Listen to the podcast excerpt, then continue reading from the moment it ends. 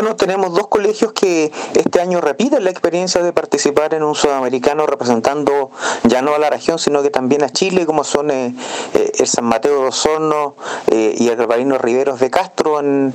varones y damas en básquetbol. a ellos se suman en esta delegación algunos destacados atletas también que nos van a representar, como decía recién, ya con el orgullo no solo de vestir la camiseta de la región de los lagos, sino que de vestir la roja de nuestro país. Así que suerte a todos y cada uno de estos eh, deportistas que seguramente van a dejar nuestro nombre bien en alto.